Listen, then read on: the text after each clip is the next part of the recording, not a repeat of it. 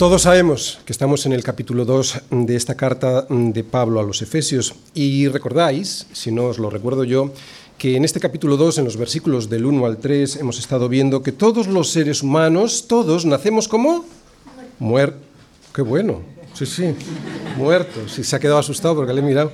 Nacemos muertos espiritualmente, muertos, pero Dios, ¿os acordáis? Ya venía en el versículo 4 en el capítulo, eh, perdón, en el capítulo 2, sí, versículos del 1 a 3, dice que nacemos espiritualmente muertos, pero Dios ya en el versículo 4 veíamos que hacía algo. Pero Dios, que es rico en misericordia y por su gran amor con que nos amó, nos dio vida juntamente con Cristo.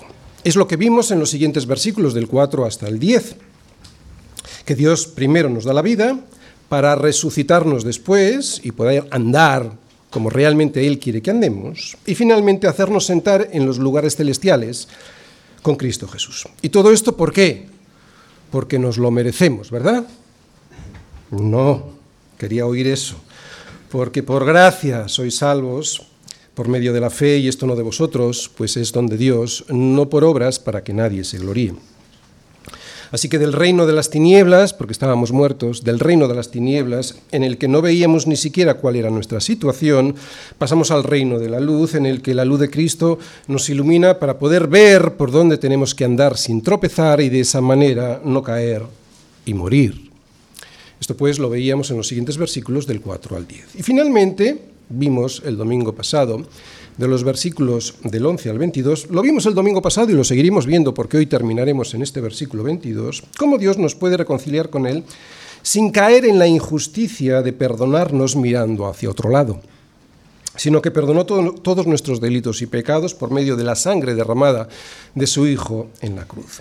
Fue Él, el justo, quien pagó por nosotros los injustos y vimos esto, que de dos pueblos Él hizo uno. Así que lo que hemos visto es, lo estoy resumiendo, que Él nos da la vida cuando estábamos muertos, que Él nos resucita levantándonos cuando antes éramos esclavos, andábamos arrastrando, arrastrando nuestra vida por este mundo y su corriente, y que Él nos hace sentar en los lugares celestiales cuando antes éramos, ¿recordáis?, herederos de su ira. Pablo ahora nos está explicando en estos versículos que estamos viendo la semana pasada y hoy que el plan de Dios de reunir en un solo pueblo a toda la humanidad bajo su gobierno soberano, algo por cierto que viene expresado también en el Antiguo Testamento, ahora lo vemos cumplido al reunir los judíos y los gentiles bajo un solo reino, bajo el reino de Cristo. Por eso podemos decir que Él es nuestra paz, porque de ambos pueblos hizo uno, derribando la pared intermedia de separación. De esta manera, ahora las bendiciones del pacto de Dios están disponibles para todos, no solo para los judíos, a través de la sangre de Cristo, porque ya no hay judío ni griego, ya no hay esclavo ni libre, ya no hay varón ni mujer, sino que todos vosotros, todos, espero, somos uno en Cristo Jesús. Así que ya no sois extranjeros ni advenedizos, sino conciudadanos de los santos y miembros de la familia de Dios. Y aquí es donde lo dejamos el domingo pasado, en una nueva ciudadanía que Dios nos ha regalado para poder acceder a su presencia aquí ya y también en la eternidad. Todos formamos parte de alguna familia. Unos forman parte de la familia cuyo padre es el diablo y otros son llamados a formar parte de la familia de Dios, a ser parte del pueblo de Dios, a ser parte de su iglesia. Yo sé que lo que acabo de decir suena fuerte, pero es lo que dice la Escritura. Además, al que le moleste, no tiene nada más que alzar sus ojos a los montes y preguntarse de dónde vendrá su socorro. Si considera que su socorro viene de él mismo y de sus esfuerzos personales, pues no tiene nada más que seguir adelante con su vida. Pero los que miramos a los montes y vemos en ellos a los ídolos que no nos pueden salvar, somos los que decimos que mi socorro viene del Señor, que hizo los cielos y la tierra. Y estos que decimos esto, vamos caminando todos juntos y en armonía hasta Jerusalén. Esto es la iglesia.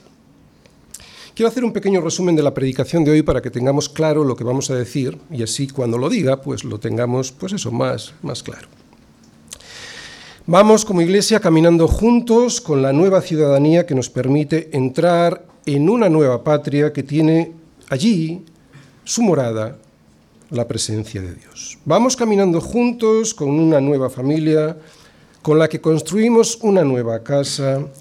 Casa, atención, que es ni más ni menos que el templo de Dios. Así es la iglesia.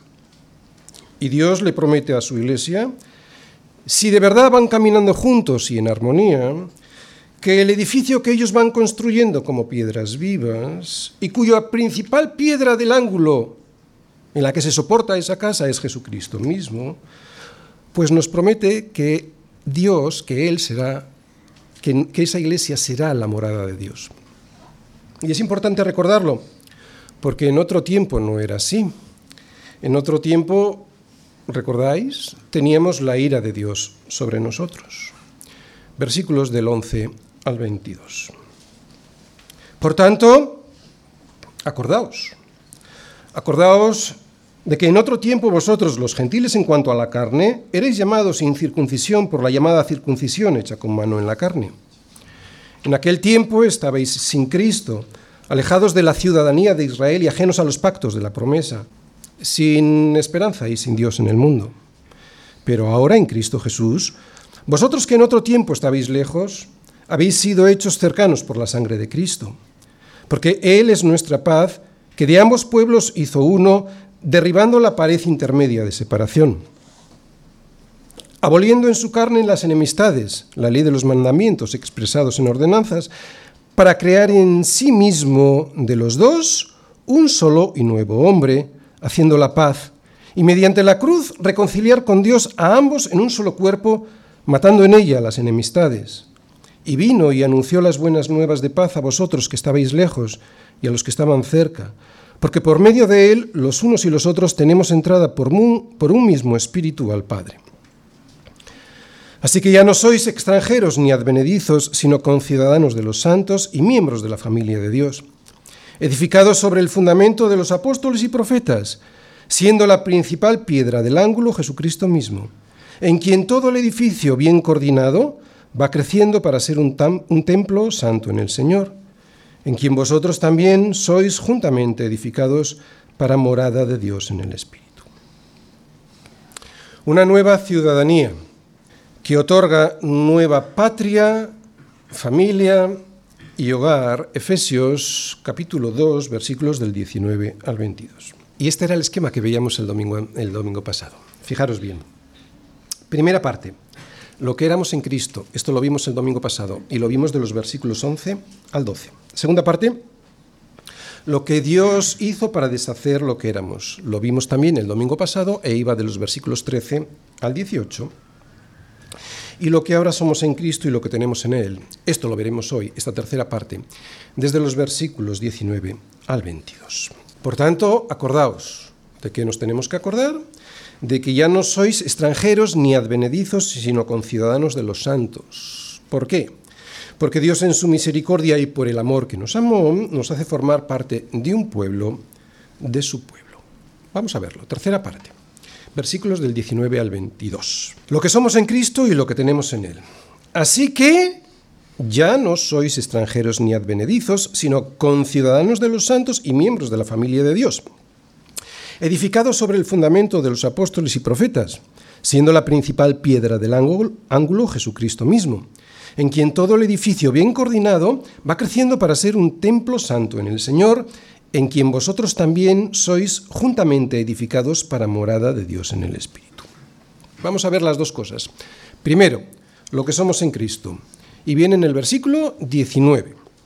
Así que ya no sois extranjeros ni advenedizos, sino que he subrayado con ciudadanos de los santos y miembros de la familia de Dios. Pero antes de entrar ahí, lo primero que vemos es así que. Así que estas son las palabras en las que podemos ver otra vez la obra de Dios en nosotros. Y es que antes éramos extranjeros para Dios y sin embargo ahora no somos ni extranjeros ni advenedizos. Los advenedizos, por si alguien se lo pregunta, son aquellos que viven como forasteros en un país. Son aquellos que están de visita en una nación que no es la suya y por eso, en la mayoría de los casos, pues no terminan de sentirse a gusto en ella. Sin embargo, Dios nos ha hecho suyos. Por eso ahora sí estamos cómodos en nuestra nueva patria. Dios nos ha hecho parte de su pueblo. Dios nos ha hecho parte de su familia. Y este es un milagro. Este es el milagro de así que ya no. Los que os habéis convertido en una edad adulta, os habréis dado cuenta que antes de la conversión odiábamos acercarnos a Dios y a las cosas de Dios. ¿No recordáis que cuando nos acercábamos a una iglesia, a una verdadera iglesia, no estoy hablando de estas iglesias rituales, ¿no? Para una ceremonia determinada, no, cuando nos acercábamos a una verdadera iglesia y estábamos con miembros de la familia de Dios, nos, sentíamos como extraños, como, como extranjeros, como advenedizos en una tierra extraña, ¿verdad que sí? Eso era porque antes estábamos muertos en nuestros delitos y pecados y la santidad nos daba urticaria. No queríamos ver la santidad ni de cerca, pero ahora, dice la escritura, ya no. Ahora ya no, ¿por qué? Porque somos ciudadanos del reino. Somos conciudadanos con iguales derechos que los judíos tenían en el antiguo pacto. Y como ciudadanos y conciudadanos y miembros de la familia de Dios, tenemos algo diferente a los demás. Y algo diferente que compartimos los unos con los otros. ¿Qué es lo que tenemos? Pues lo vamos a ver en los versículos del 20 al 21. Lo que tenemos en Cristo. Edificado sobre el fundamento de los apóstoles y profetas, siendo la principal piedra del ángulo Jesucristo mismo en quien todo el edificio bien coordinado va creciendo para ser un templo santo en el Señor. Bien, vamos a empezar recordando que para Dios solo hay dos familias, solo hay dos patrias, la suya o la del enemigo. Antes nos sentíamos cómodos en aquella patria y en aquella familia, en la del enemigo. ¿Por qué?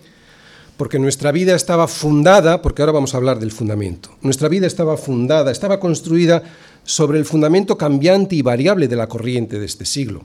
Ya hemos hablado de cómo funciona la corriente de este siglo. ¿eh? Cada cinco años, incluso antes, pues va cambiando. Lo que antes era bueno, ahora es malo, etc. O sea, no tienen la verdad. Estábamos fundados ahí, pero ya no, dice Pablo. Ahora tenemos una patria y una familia diferente y lo que antes no nos gustaba, ahora nos gusta y lo anhelamos no como antes que huíamos de la santidad. Por eso buscamos construir nuestra vida de otra manera. Quiero que reflexiones sobre lo siguiente. Si buscas construir tu vida de una manera completamente diferente a la de antes, es muy probable que eso sea un indicativo de tu conversión. Y es que solo hay dos formas de construir la vida en esta vida. O según la corriente de este mundo o según Dios. Por eso un cristiano construye su vida con unos elementos completamente diferentes a los de, a los de antes. Completamente diferentes esos elementos a los elementos del mundo. Y es que ahora, al ser conciudadanos del reino de Dios, tenemos algo, tenemos algo diferente, tenemos una ciudadanía diferente, tenemos una ciudadanía diferente y por eso tenemos también, claro, una patria diferente, con esa ciudadanía, con ese pasaporte podemos entrar a esa patria y tenemos una familia diferente. Por eso ahora construimos allí, en nuestra nueva patria y con nuestra nueva familia, un nuevo hogar. Un hogar diferente al de antes. Vamos a ver las tres características, los tres elementos con los que construimos nuestra nueva casa. Casa que edificamos en nuestra nueva patria, patria en la que vivimos con nuestra nueva familia. Lo voy a repetir tres veces y luego vamos a entrar en cada uno de estos elementos. ¿De acuerdo? Vamos a ver los tres elementos y cómo construimos nuestra familia. Primero tenemos un fundamento, lo acabamos de leer. Segundo, construimos de una determinada forma. Y tercero, lo hacemos con un, un propósito muy concreto. ¿De acuerdo? Vuelvo a repetir. Primero, tenemos un fundamento en donde basamos nuestra vida, un fundamento completamente diferente al fundamento que teníamos antes. Segundo, construimos de una determinada forma, una forma muy diferente a la que antes, en la que antes nos basábamos para construir nuestra vida, una forma muy diferente. Y tercero, tenemos un propósito muy concreto y es un propósito muy diferente al que teníamos antes en nuestra vida anterior. Vamos a ver el primer elemento, el fundamento. Ahí vemos el primer elemento con el que construimos la casa de la familia de Dios. Bien, nuestra casa como todas las casas, la construimos sobre un fundamento. Eh, nuestro fundamento lo hemos leído y lo vemos en los versículos o en el versículo 20. La iglesia está edificada sobre quién? Sobre el fundamento de los apóstoles y profetas, siendo la principal piedra del ángulo Jesucristo mismo. Yo creo que es muy sencillo de entender.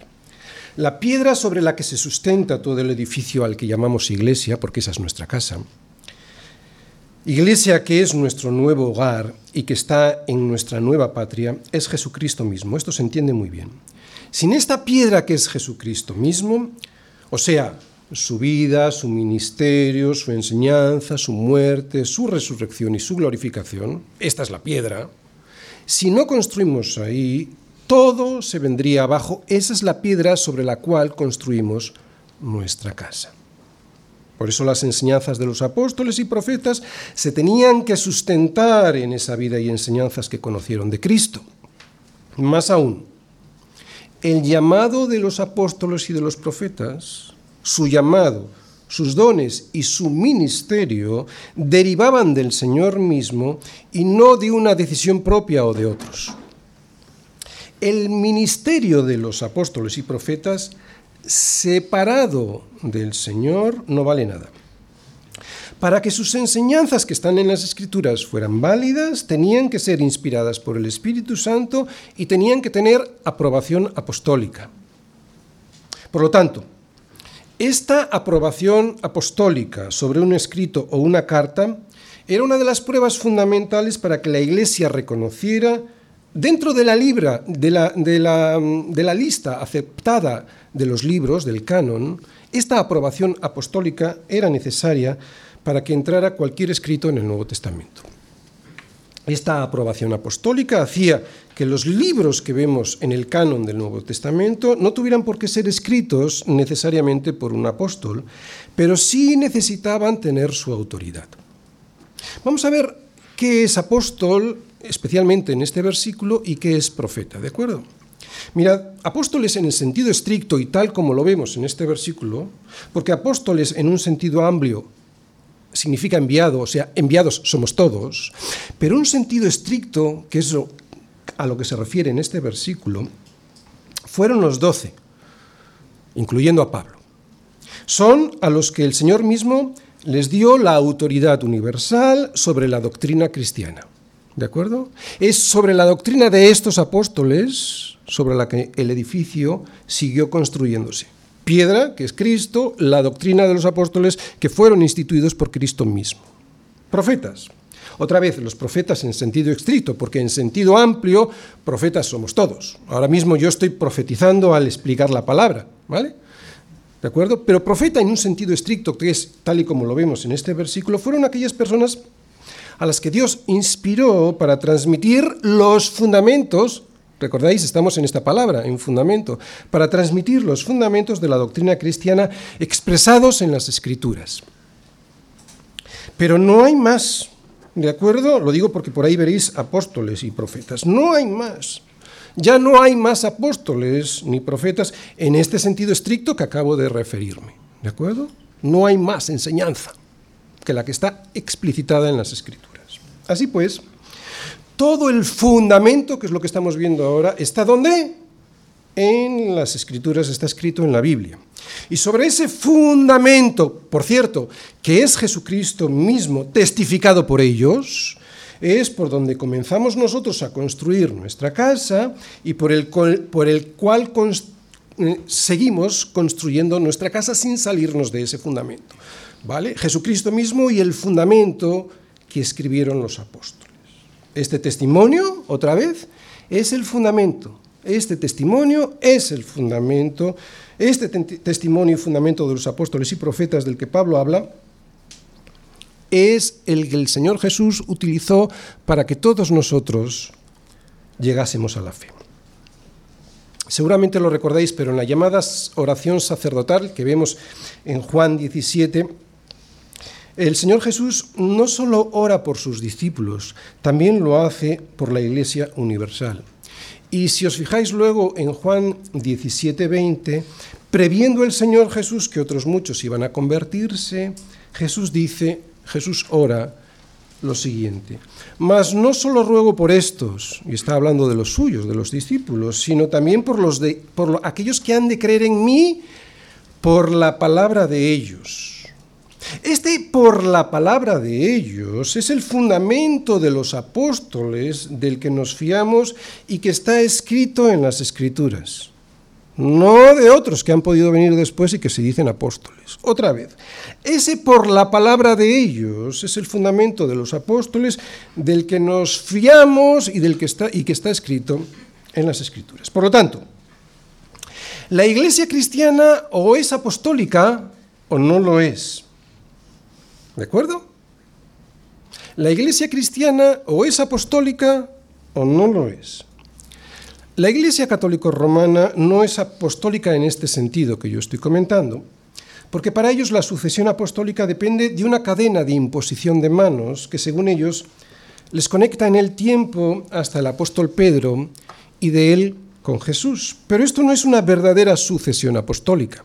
¿De acuerdo? Para ellos es una cadena humana de imposición de manos que va en el tiempo. Esto no es una verdadera sucesión apostólica. Las iglesias bíblicas solo son verdaderamente apostólicas cuando confiesan a Jesucristo como su Señor y Salvador. Quiero subrayar lo que viene ahora. Cuando son fieles a las enseñanzas de los apóstoles, otra vez. Cuando son fieles a las enseñanzas de los apóstoles, no cuando se inventan tradiciones humanas o cosas extrañas que no solo no vienen en la Biblia, sino que además las contradicen. Otra vez, cuando son fieles a las enseñanzas de los apóstoles, cuando sirven al Señor, y cuando esperan su regreso en gloria. Sobre este fundamento de los apóstoles, o sea, sobre este fundamento de ser fiel a las enseñanzas de los apóstoles y no sobre una supuesta cadena de sucesión a través de un supuesto sacramento del orden a obispos y sacerdote hechos con imposición de manos, es sobre, el cual la iglesia se va construyendo. ¿De acuerdo? Sobre este fundamento, otra vez, ¿cuál es? No es una imposición de manos, sino es cuando somos fieles a las enseñanzas que los profetas y apóstoles dejaron en las Escrituras. Este fundamento, cuya piedra fundamental, cuya piedra angular es Jesucristo mismo, es un fundamento que ya venía prefigurado en el Antiguo Testamento. Cuando Pedro en su primera epístola nos dice, si lo queréis apuntar, primera de Pedro 2, versículo 4. Cuando Pedro nos dice en su primera epístola que nos, acercamos, nos acerquemos a Él, está hablando de Jesús, que nos acerquemos a Él, piedra viva, desechada ciertamente por los hombres, pero escogida para Dios y preciosa, lo que inmediatamente después él escribe en el siguiente versículo es lo siguiente, y lo hace con la imagen de la profecía de Isaías sobre Cristo. Y dice así, ya ve el Señor, dice así, he aquí, esto lo dice Isaías, y luego lo repite Pedro en su primera epístola, he aquí que yo he puesto en Sión por fundamento una piedra probada ¿Sabéis lo que significa probada aquí? Lo explica eh, Pedro después. O sea, una piedra que prueba. Una piedra que prueba, una piedra de tropiezo, una piedra que hace caer a los que no creen. Esto es en palabras de Pedro. Pero Isaías dice así, una piedra, una piedra probada, piedra angular, preciosa, de cimiento estable, el que creyere no se apresure. Y Pablo, perdón, Pedro lo explica diciendo que no se apresure, o sea, que no será avergonzado. Por lo tanto, tanto en la profecía de Isaías que acabamos de leer como en la explicación de Pedro sobre dicha profecía, vemos que toda la iglesia se va construyendo, va siendo edificada sobre Jesús, la piedra angular que ya venía prefigurada en el Antiguo Testamento, piedra sobre la que se sostiene todo el edificio. Hemos visto el primer elemento, ¿verdad? ¿Lo volvemos a repetir? Es el primer elemento con el que construimos nuestra nueva casa que tenemos en nuestra nueva patria. Ese primer elemento de construcción es nuestro fundamento y lo tenemos en el versículo 20 que dice la doctrina de los apóstoles y profetas y la principal piedra del ángulo que es Jesucristo mismo. El fundamento. Lo que vamos a ver ahora es el segundo elemento de cómo construimos nuestra casa. ¿vale? Es la forma de construir la iglesia sobre ese fundamento. Segundo elemento de la familia de Dios, de la casa de Dios, la forma de construir la iglesia. Nuestra casa, que es la iglesia, la construimos como todas las casas de una forma determinada. Bueno, diferente, pero de una forma determinada, y es lo que vamos a ver aquí. Lo primero que tenemos que decir sobre esta casa que vamos construyendo los creyentes para vivir en nuestra nueva patria es que no es una casa común y corriente. ¿Sabéis por qué? Porque esa casa es un templo. Más aún, esa casa es un templo santo. Ya no hay templo en Jerusalén ni en ningún otro lugar. El templo que Dios está construyendo ahora, a través de un pueblo que tiene una nueva patria, es un templo vivo. Otra vez, para que lo entendamos bien, para que entendamos qué es la iglesia. Dios no está construyendo ahora ningún templo con piedras muertas. Está construyendo un templo con piedras vivas. Es un templo vivo. Es el templo del nuevo pacto. Como digo, no es un templo construido con piedras muertas, sino con piedras vivas. El templo cristiano, lo sabemos, pero lo tengo que repetir, no es este que vemos aquí, ni cualquiera de esos otros templos tan, tan bonitos que a todos nos gustaría tener, ¿verdad? ¿Sabéis con qué está construido el templo cristiano? Con cristianos. El apóstol Pedro lo dice de esta manera. Vosotros también, como piedras vivas, sed edificados como casa espiritual y sacerdocio santo o sea, somos piedras vivas, somos sacerdotes. Sacerdocio santo. ¿Para qué? Para ofrecer sacrificios eh, espirituales aceptables a Dios por medio de Jesucristo. Piedras vivas que construyen sus vidas cimentadas en Cristo, una casa que no es una casa cualquiera, sino que es una casa espiritual. Son piedras que hacen la función de sacerdotes presentando con sus vidas un sacrificio espiritual que agrada a Dios. Qué responsabilidad, ¿verdad?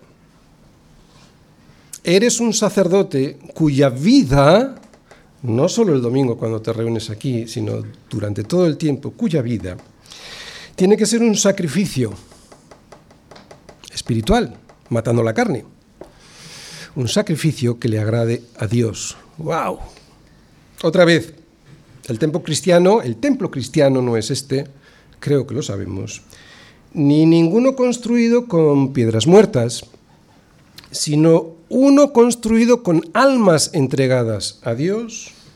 Por eso Pablo, perdón, Pedro, cuando hemos leído en Primera de Pedro, habla de sacerdotes, construido con almas entregadas a Dios, que presentan sus vidas a Dios en santidad. Esta santidad de sus vidas no solo es el sacrificio que le agrada a Dios, sino que es además el único que Él acepta después de la muerte expiatoria de su Hijo sobre la cruz. El único.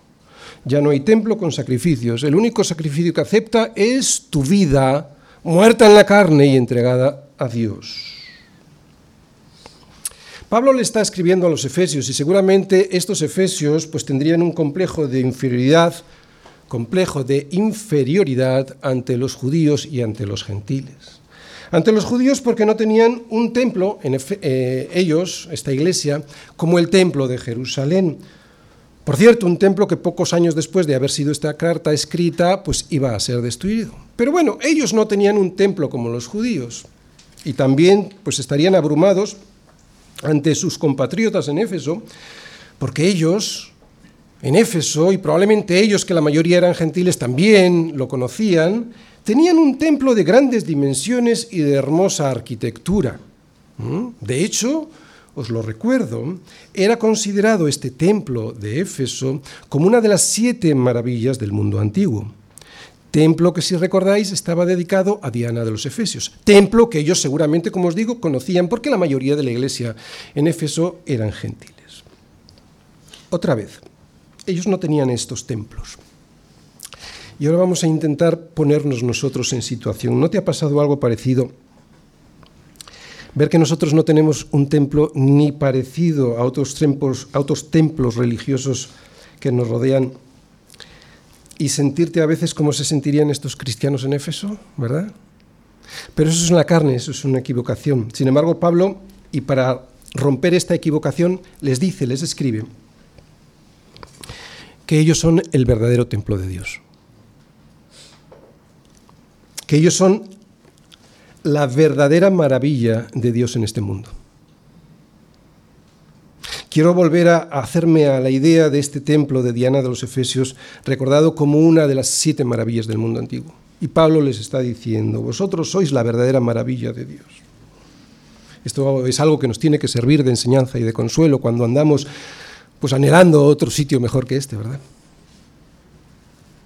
Somos el verdadero templo de Dios, la verdadera maravilla de Dios en el mundo. Hasta ahora hemos visto dos de los elementos de la construcción de nuestra nueva casa. Seguro que lo recordáis. Primero, el fundamento. ¿Cuál era? La enseñanza de los apóstoles y profetas, siendo la principal piedra del ángulo Jesucristo mismo. Y el segundo de los elementos, lo acabamos de ver, la forma de construir la iglesia sobre ese fundamento. Con piedras vivas, que son sacerdotes, que con sus vidas presentan a Dios sacrificios agradables a Él. Tenemos los dos elementos de nuestra nueva casa. Vamos a por el tercer elemento. El tercer elemento es el propósito por el cual construimos nuestra nueva casa. Esa casa que está construida en una nueva patria con una nueva familia. Vamos a leerlo en los versículos 21 y 22. El propósito, el tercer elemento. Fijaros lo que está subrayado porque eso es el propósito en quien todo el edificio bien coordinado va creciendo para ser un templo santo en el Señor, en quien vosotros también sois juntamente edificados para, ahí vemos el propósito, para morada de Dios en el Espíritu. Tercer elemento, el propósito de nuestra casa. Este es el tercer elemento de la familia, de la casa de la familia de Dios. Hemos leído que el propósito de nuestra casa es ser la habitación de Dios. Quiero que prestes mucha atención. La habitación de Dios. Esta es la razón de ser de la iglesia. Mira, lo habréis escuchado muchas veces, Por eso hemos explicado que no somos, que no tenemos un templo de piedras muertas, ese, ahí no habita Dios. Cuando tú y yo nos reunimos como iglesia, y quiero decir como iglesia, no estoy hablando cuando dos cristianos se encuentran por la calle, dos o más cristianos, o incluso cuando dos o más cristianos están en su casa. ¿Eh? Sí, cuando están en su casa, pero reunidos como iglesia. Lo importante no es que dos se encuentren o más, sino cuando estemos donde estemos, en la calle, aquí o en la casa, reunidos como iglesia, en ese mismo instante nos constituimos como morada de Dios. Es lo que dice Pablo. Es cierto que estamos en un proceso de construcción en esta casa. Es cierto que Dios está construyendo en nosotros su morada. Y eso a veces no se ve bonito. Dios va levantando las paredes y a veces su habitación no parece muy acogedora, normalmente por nuestra necedad a la hora de construir, sin seguir fielmente sus instrucciones. Sin embargo, primero, el fundamento ya lo puso Él, que es su Hijo Jesucristo, y también lo proclamaron fielmente los apóstoles y profetas gracias a la inspiración del Espíritu Santo. Pero estamos en proceso. Es una casa que se está construyendo. ¿Cuándo terminará ese templo? No lo sabe nadie. Será cuando se cumplan los tiempos que el Señor tiene estipulado. Pero mientras tanto, Él va levantando su templo con nuestras vidas. Son nuestras vidas, y quiero que estés muy atento porque necesitamos santidad, son nuestras vidas como piedras vivas las que Dios va usando en nuestras vidas. Esa es la iglesia del Señor. Ese es su templo. Somos nosotros los que vamos siendo construidos como un templo. ¿Entiendes ahora lo que es la iglesia? Lo que es ser la iglesia y el proceso de construcción de este templo de Dios en este mundo. Somos su habitación. Somos edificados para que Dios habite en nosotros. Pablo lo explicó en Atenas. Dijo, el Dios que hizo el mundo y todas las cosas que en él hay, siendo el Señor del cielo y de la tierra, no habita en templos hechos por manos humanas. ¿Cómo mora hoy Él? Él mora hoy aquí entre nosotros. Y si, nosotros tomamos la decisión de salir de este edificio e ir a otro lugar y reunirnos en ese otro lugar, Él entonces, si lo hacemos como iglesia, si lo hacemos como iglesia, no si vamos como amigos, ¿entendéis? Si lo hacemos como iglesia, Él entonces estará allí morando en medio nuestro. Nosotros somos la habitación donde Dios quiere morar. Por eso nos pide santidad. Por eso cuando un miembro de la iglesia no está viviendo en santidad, todo nuestro lugar se ve afectado. Somos corresponsables, yo el primero. Muy bien, pero hay una característica fundamental, y esto casi tiene que ver con el segundo punto, con el segundo elemento, con la forma de construir, aunque lo he puesto aquí. Digo que hay una característica fundamental de esta casa para que esta casa pueda ser su morada. Evidentemente ya hemos dicho que el fundamento es Jesucristo mismo, la doctrina de los apóstoles y profetas, y que sobre ese fundamento se ponen piedras vivas. Otra vez, Jesucristo, el fundamento de los, eh, la predicación que está escrita en las escrituras de los apóstoles y profetas, y luego sobre ese fundamento nosotros vamos construyendo. Pero Pablo dice en los versículos 21 y 22 que este edificio, para que pueda ser morada de Dios, tenemos que ir construyéndolo todos juntos. Sí, eso lo hemos visto, piedras que se van juntando, todos juntos, sí, pero, y esto es lo que quiero recalcar ahora, bien coordinados, también lo dicen esos versículos.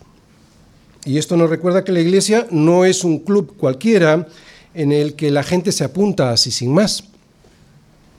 La construcción de la morada de Dios tiene que construirse con piedras que se juntan entre sí, sí, pero no pueden ponerse de cualquier manera.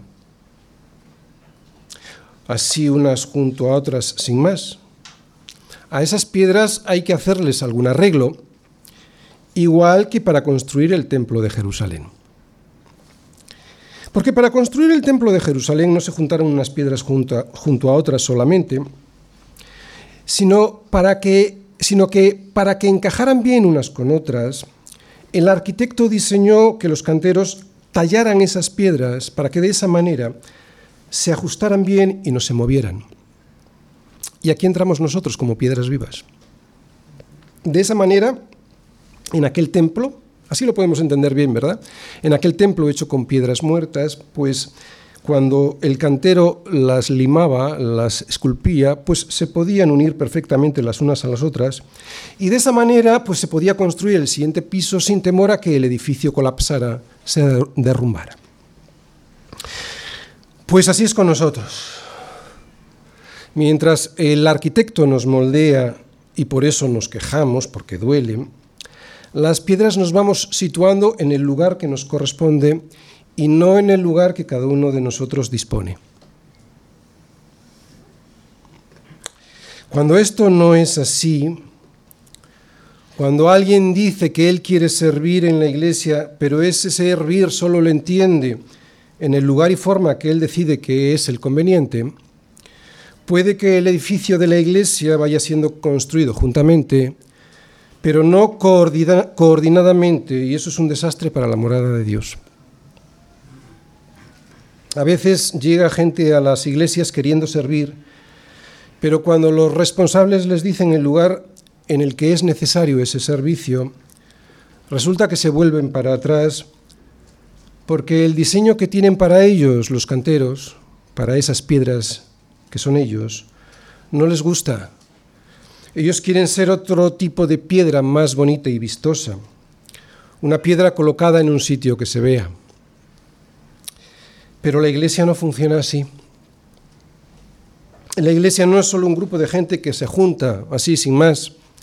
Es un grupo de gente que construye sobre, sobre un fundamento que es Jesucristo mismo y la doctrina de los apóstoles expresada en las Escrituras y que va creciendo ordenada y coordinadamente para poder ser la habitación de Dios y no la suite de lujo de mi propio orgullo. Lo digo para todos, porque todos somos pecadores. Y nos cuesta encajar a todos. Por eso necesitamos ser tallados. Pero el milagro de Dios con su habitación es que Él moldea cada una de las piedras con las que construye para su gloria, no para la nuestra. Nosotros somos su templo y quiere mostrar al mundo la maravilla de semejante templo. Que nuestro orgullo y vanidad no moleste a Dios ni interrumpa su construcción. Él lo hace, Él lo está haciendo y Él lo terminará. Aunque a ti hoy te parezca que ese edificio es bastante feo. Pero te quiero poner una imagen para que entiendas esto. ¿Os habéis fijado que cuando un edificio va siendo construido se ve feo? Suele estar lleno de andamios y las paredes no se ven, o cuando se ven, están pues sin adornos y sin ningún revestimiento, incluso se ve sucio. Pero hay cuando se quita el andamio, ¿verdad? Cuando se quita el andamio, ¿cómo se ve? Pues así ocurrirá cuando Dios retire el andamiaje que todavía tiene puesto sobre su edificio que es la iglesia. No te quejes de la iglesia porque estamos siendo construidos. Cuando el Señor retire al final de los tiempos todo ese andamiaje, entonces el universo entero se asombrará de la obra que Dios ha hecho con semejante material de desecho, esas piedras que somos tú y yo, pecadores que Dios usa para que la gloria de Dios se manifieste al mundo. Termino, pero voy a tardar un poquito en terminar, ¿eh?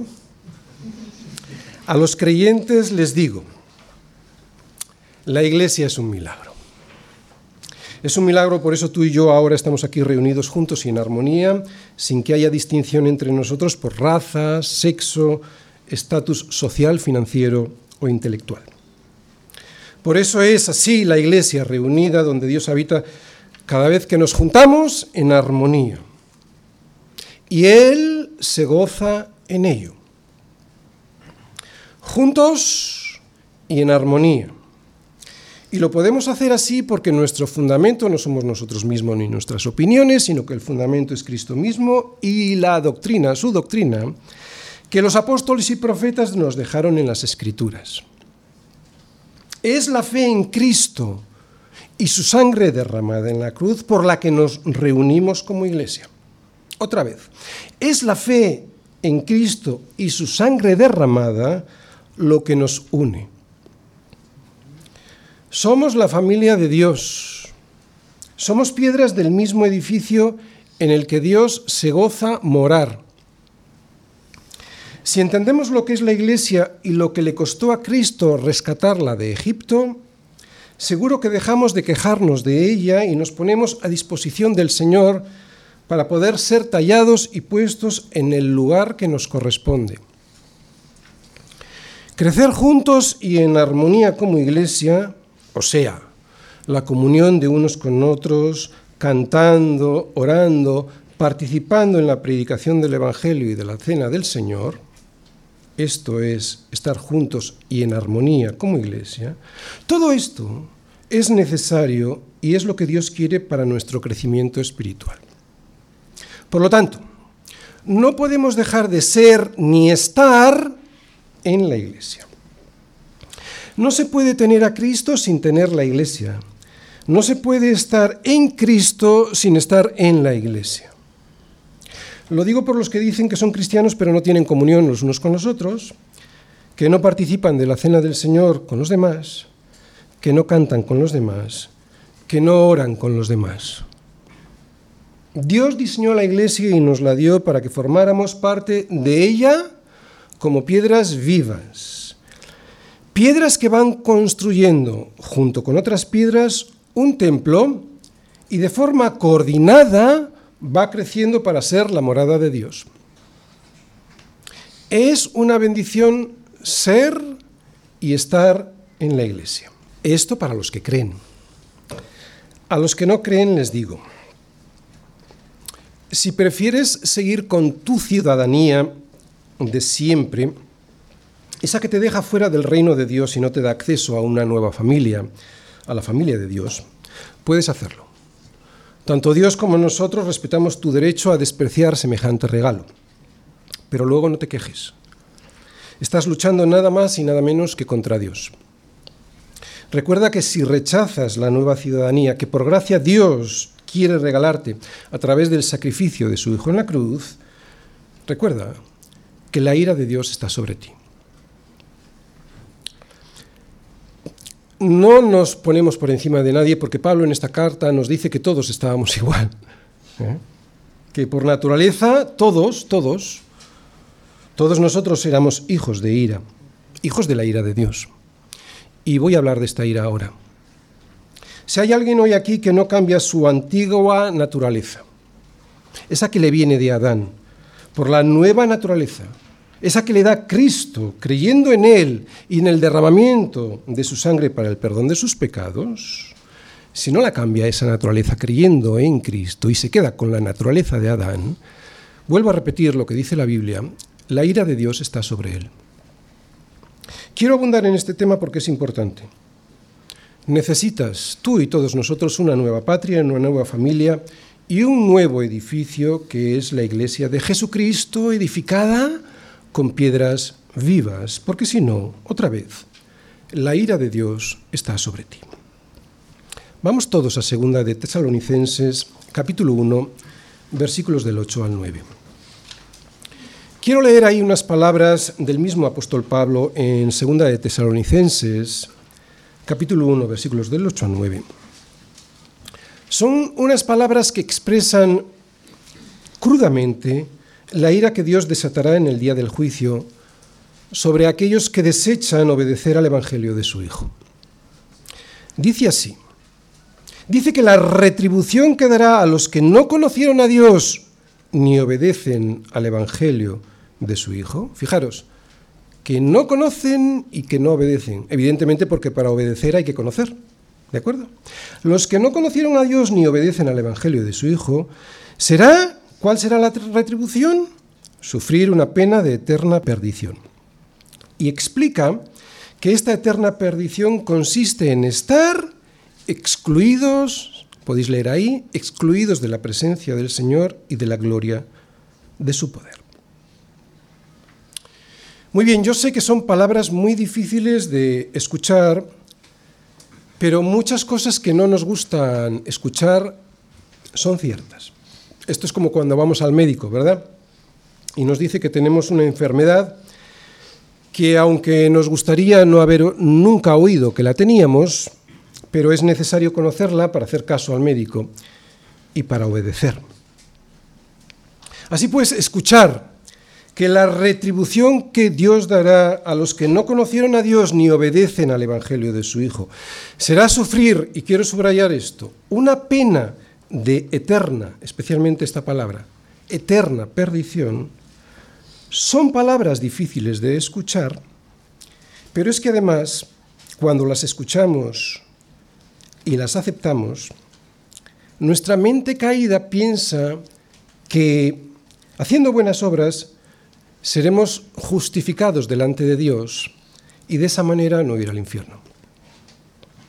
Pero en la Biblia no vemos esto no es por obras para que nadie se gloríe. Por eso Dios, que es tres veces santo, te dice, tres veces santo está hablando de perfección en la santidad, dice que su estándar de justicia en nada se parece al tuyo, en nada. Por mucho que lo intentes, no lo puedes entender cuál es su estándar de justicia. Esto es algo que nosotros debiéramos tener en cuenta para no fiarnos de nuestra propia opinión y fiarnos de lo que viene en las escrituras, porque si no nos llevaremos alguna sorpresa no muy agradable algún día, cuando estemos en su presencia. Estoy hablando a los incrédulos, pero también a los creyentes, para confirmar nuestra fe. Quiero insistir en este tema porque si el, eh, si el Señor Jesús habló más sobre el infierno que sobre el cielo, pues a nadie le debiera extrañar la importancia que tiene este asunto. Y el Señor dice que los que no conocieron a Dios ni obedecen al Evangelio de su Hijo tendrán una pena de eterna perdición. y que esta eterna perdición consiste en estar excluidos para siempre de la presencia del Señor y de su gloria y su gloria para siempre. Esto lo que significa es que si no aceptamos su gracia, su regalo, el de la salvación, no seremos una congregación de santos, pero ni aquí ni en la eternidad, sino una muy diferente. Pero te aseguro que congregación seremos, porque hay dos reinos el de la luz y el de las tinieblas. O el reino de los santos y seguidores del Señor, o el de los seguidores del diablo. Pero congregación somos y seremos. Tenemos que entender bien el pecado, porque así entenderemos bien esta pena de eterna perdición. Fijaros, tenemos que entender que nuestra rebelión, contra Dios no solo provocó el pecado en nuestra vida, eso lo entendemos bien los cristianos porque vemos ahora cómo eso destrozó muchas veces nuestra vida.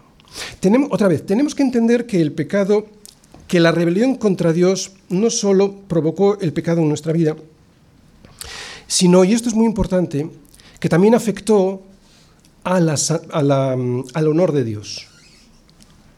Y eso ha de pagarse. Otra vez, el, pecado de rebelión afectó a nuestra vida. ¿Por qué? Porque destrozó el regalo de la bondad que Dios imprimió en toda nuestra vida. En Adán, en el Edén, Dios nos regaló un cuerpo, un alma y una mente buenos. Bondad que recibimos, como digo, en Edén, como la imagen de Dios en nosotros. El regalo de la semejanza de Dios mismo en nuestra vida. Pero es que además de ese daño inmenso que nos produjo, el, el pecado en nosotros, en nosotros mismos, lo que también provoca el pecado es una bofetada permanente a Dios y su santidad. Y es aquí donde quiero insistir. Una permanente bofetada a la dignidad de Dios. Y sin embargo no nos entra temor. Pues debería entrarnos temor. Lo digo por mí, ¿eh? debería entrarnos un temor tremendo porque una vida con un tormento sin fin, con un sufrimiento eterno y sin esperanza, día tras día, año tras año, mes tras mes, eh, siglo tras siglo, milenio tras milenio y así hasta nunca acabar, eso es una condena terrible y muy severa. Pensamos que ofender a Dios no es delito y sí que lo es. Ese delito no debería, también lo pensamos, si creemos que lo es, pues pensamos que ese delito de ofender a Dios no debería llevar aparejada una, llevar aparejada una pena muy severa. Y sin embargo acabamos de leer que Dios dice que ese delito lleva aparejado una pena de eterna condenación. ¿Por qué? A que tu carne te dice que es una exageración. ¿Verdad? La Biblia, la Biblia no habla en la carne, habla en el espíritu. ¿Por qué no es una exageración. Tenemos que tener mucho cuidado con nuestra mente, porque aunque a mí me parezca una exageración, eso no significa que yo tenga razón. Cuando escuchamos en la Biblia estas penas que Dios impone por el pecado de ofender su dignidad, nos parecen exageradas y tenemos la tendencia a no creer en ellas. Otra vez porque no entendemos bien qué es el pecado como mucho y por nuestra naturaleza caída, podemos, pensar que si tú y yo pecamos 70 u 80 años eh, de vida aquí, pues lo justo sería recibir una pena de 70 u 80 años de castigo allí. Y eso lo pensamos en el peor de los casos, ¿verdad? Pero jamás un castigo eterno.